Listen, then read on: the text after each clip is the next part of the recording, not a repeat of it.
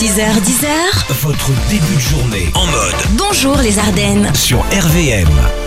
Il y a sûrement de nombreuses choses qui vous agacent au quotidien. Euh, les gens qui parlent la bouche pleine, par exemple, ou qui se font euh, craquer les doigts. Là, tiens, j'allais le faire en plus, Non. parce que ça, ça agace Aline au plus haut point. Oui.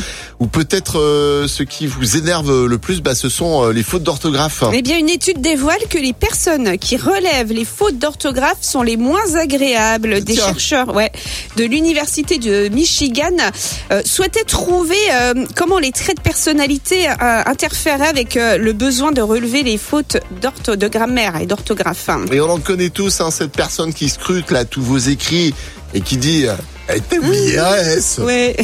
et le résultat est que ce sont des personnes euh, bon, les moins ouvertes d'esprit et les moins tolérantes qui euh, aiment relever les fautes d'orthographe. Ah, enfin, ça peut te mettre sur la voie. Hein. Moi, Aline, tu sais, je préfère toujours les gens qui s'expriment en faisant des fautes d'orthographe à ceux qui jugent en faisant des fautes d'humanité.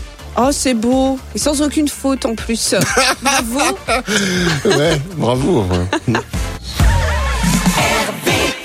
Tous les matins, Alex et Aline réveillent les Ardennes. De 6h à 10h,